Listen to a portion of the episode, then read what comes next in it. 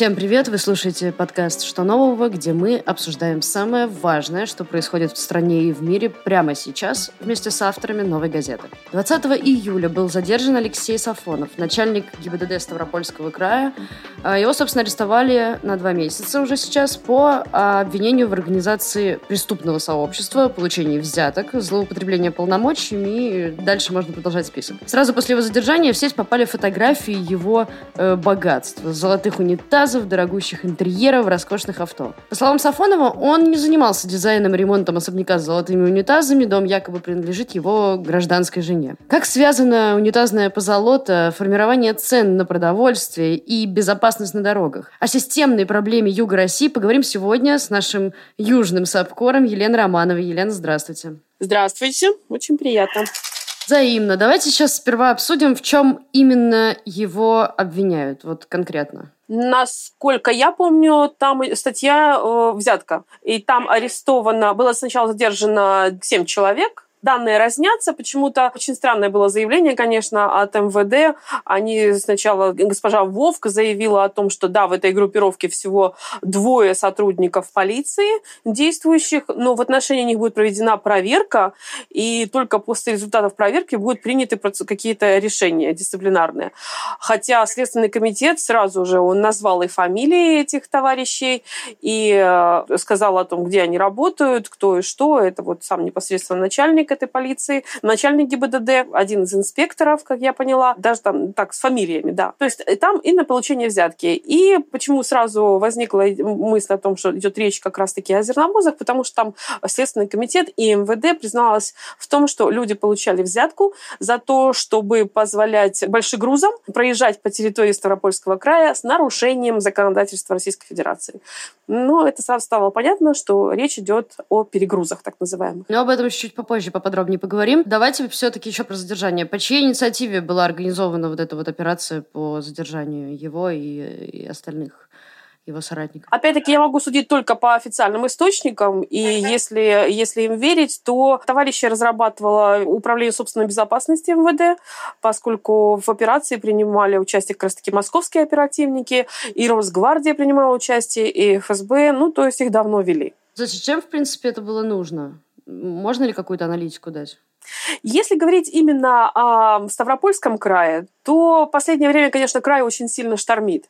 После того, как Северо-Кавказский федеральный округ возглавил, ну, как стал полпредом президента в СКФО господин Чайка, бывший генпрокурор, там начались прям такие масштабные зачистки, причем они начались не во всем Северо-Кавказском э, округе, а именно в Ставропольском крае. Там сменились все силовики. Все, он всех поменял буквально там, с разной степенью скандальности. В начале этого года там э, был задержан вице-губернатор губернатор.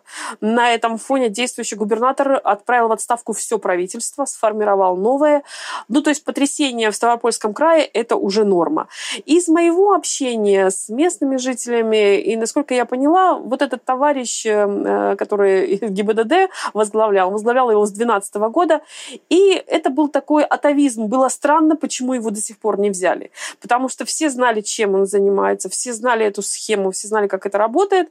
И человек работал вот явно по законам 90-х, даже не нулевых, это уже какие-то 90-е, и тем не менее работал. Поэтому я думаю, что его, его арест это было просто дело времени, учитывая вот весь предыдущий, скажем так, бэкграунд. Давайте поговорим, что у них изъяли. Я так понимаю, там денежные средства, да? Э, и вообще, вот кто эти люди примерно? Вот вы сказали, двое это именно люди в форме, а остальные кто? Если верить э, официальным данным, а других данных у меня нет по поводу гражданских лиц, речь идет о бывшем начальнике ГИБДД и э, о нынешнем, и об одном из инспекторов. Всего на месте работы и в жилищах этих людей было порядка 80 обысков, насколько я поняла. Изъяты деньги, суммы не называются, изъяты ценности. Просто там было столько всего. Пишут, что крупные суммы наличных, точно я не знаю. Дорогостоящий автомобиль автомобили, предметы и документы, представляющие интерес для следствия. Ну, это, это звучит так. Детали мы можем судить только по тому сливу, который был у господина Хинштейна. А если попробовать э, приблизительно описать это, понятно, что мы сейчас отправляем всех наших слушателей посмотреть просто эти кадры, если вы их еще не видели, но для тех, э, кому сейчас лень или кто в дороге не может, давайте опишем, что там на этих э, кадрах, что в этих интерьерах, как это вообще выглядит. Вы знаете, вопиюще, конечно, вот именно изъятие каких-то конкретных ценностей, вот как это бывает там в случае с другими, как вспомнить другие скандалы, там какие-то ручки с золотыми перьями, какие-то брикеты денег непонятные. Ну, вот этого я ничего не увидела. Я подозреваю, что даже, возможно, этого и нет. Но мы видим совершенно роскошные интерьеры, совершенно безвкусные, сияющие золотом. Видим очень дорогие машины, стоящие во дворе. Э, сам, сам очень дорогой такой особняк. Ну, на юге так принято. Если у человека есть вес и полномочия, у него должны вот эти вот быть вензеля, вот эти вот э, гербы практически уже на воротах. Ну, то есть вся вот это, как я называю это, э, среднекоррупционная барокко, оно все там присутствует. А что касается конкретных изъятых ценностей, то мы о них можем только догадываться. Ни следствие о них не говорит, ни, э, ни господин Хинштейн об этом не упоминает. Он, сначала он заявил, что там задержали практически всю верхушку ГИБДД, но потом выяснилось, что людей на самом деле меньше, 7, а не 35, как он говорил. И я подозреваю, что все-таки в случае изъятия их будет интересовать, конечно, вот документальное подтверждение существования этой самой схемы преступного. Это как, как даже это объяснить? Это такой проездной, да, как, как карта-тройка для, для Ставрополя. Давайте про нее, да, поподробнее поговорим. Это компания «Вездеход», насколько я понимаю, да? Как это вообще работало? Какая это была схема? Были ли попытки с этим бороться каким-то образом? Ну, для начала я просто хочу, потому что зрители бывают разной степени посвященные в проблему транс- да, да, транспортной да. отрасли, поэтому я поясняю. Для того, чтобы грузовик ехал по дороге, он должен соответствовать определенным критериям. То есть он не должен быть тяжелее какого-то определенного веса. На южных дорогах установлено, что если это пятиосная машина, то есть у нее пять осей, она не должна быть, э, она не может вести груз тяжелее 40 тонн. Если это 6 осей, у нее груз может быть э, 44 тонны. Все остальное называется перевесом, и это наказывается. Если вы просто там перевозите какую-то мебель, какие-то вещи, выехали на дорогу, вот с этим перегрузом переезжаете всем домом, вас останавливает пост ГАИ, вас могут оштрафовать на сумму от тысячи до 10 тысяч в зависимости от тяжести правонарушения и даже лишить прав на 4 месяца. Что касается юридических лиц, которые таким образом там осуществляют перевозки, то там штрафы серьезнее, это может доходить до 500 тысяч. Что такое юг? Юг – это же житница, это же корма, это наш, наши закрома родины, скажем так. И здесь, конечно же, перевозка сельхозпродукции – это очень большая часть экономики региона. Ставрополье, Краснодарский край, Ростовская область, Воронеж тоже к нам везут зерно из Воронежа. И, вот, э, и все это стекается к портам. Крупнейшие порты – это Азовского моря, Краснодарского края – это Новороссийск. Там, ну, вот все это стекается туда. Эти машины идут. Одно дело, когда машина машина может загрузить 40 тонн и отвезти какое-то количество зерна, потратив на это какое-то количество времени. У нее будет такая себестоимость каждого килограмма. А если она вместо того, чтобы ввести 40 тонн, она загрузит 70, конечно же, это будет ей выгоднее. Но тогда на каждом посту его будут останавливать гаишники и ну, ГИБДД и просить э, и либо штрафовать, либо, либо не штрафовать. Я в этой теме знала давно. Почему? Потому что еще в 2017 году сельхозперевозчики, владельцы портов, владельцы элеваторов, они договорились о том, чтобы как-то бороться с этой проблемой. Во-первых, такие машины опасны для дорожного движения. Грузовик, 75-тонный грузовик, он просто тупо опасен для остальных участников движения. Он даже не сможет экстренно затормозить. Они тормозят э, трафик очень сильно, они не могут подниматься в гору и прочее. Это одна проблема. Вторая проблема. Люди, которые хотят работать добросовестно, не нарушать закон, возить по нормативам, они автоматически автоматически выбрасываются с рынка просто выбрасывается, потому что по такой цене, по которой он законопослушный повезет, ему никто не будет предлагать заказы, все хотят подешевле. А подешевле возят только нарушители. И, по-моему, в 2018 году сельхозпроизводители, перевозчики, э, владельцы элеваторов и портов заключили так называемую хартию, в которой взяли на себя обязанности «мы не будем работать с перегрузом». И на самом деле хартия работает, очень многие перевозчики работают. Более того, многие порты перешли на то, чтобы не при... они просто не принимают машину с перегрузом. И это снизило сняло, это на какое-то время это сняло напряжение. Но, ну, штрихбрехеры есть всегда, и часть людей не хочет жить по закону, они предпочитают работать вот так вот по старинке, с нарушениями, и они продолжили ездить. Как ни странно, если мы анализируем прошедшее событие, как ни странно, они нашли поддержку вот у таких вот недобросовестных сотрудников полиции. Что делал Ставропольский УГИБДД? Они через нужные каналы выходишь на нужных людей в этом самом УГИБДД, платишь, ну, как мне объяснили, 20 тысяч рублей в месяц с одной машины. Ты получаешь специальную табличку, и ты загружаешь зерном свою машину и едешь вплоть до Краснодарского края, и тебя никто не трогает. Ни на одном посту тебя никто не трогает, потому что все знают, что ты уже заплатил. Почему в таком... Ну, возникает вопрос, конечно, почему в таком случае задержали только начальника Ставропольского ну, ГИБДД? Да, вообще, да. да, да, потому что машины... Там есть несколько, как мне... Я поговорила с этими водителями, они не хотят называть себя, они продолжают бороться с этой системой, но им нужна помощь. Вот реально им нужна помощь.